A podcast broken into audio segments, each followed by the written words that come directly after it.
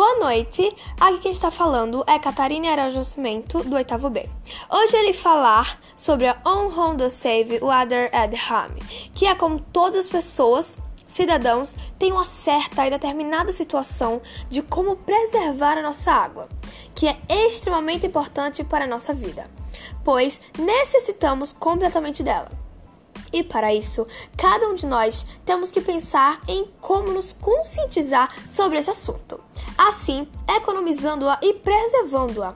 Para fazermos parte desse esquema, é simplesmente tomar banhos mais curtos, quando escovar os dentes, fechar a torneira e utilizar menos a mangueira para lavar calçadas e carros. Muito obrigada!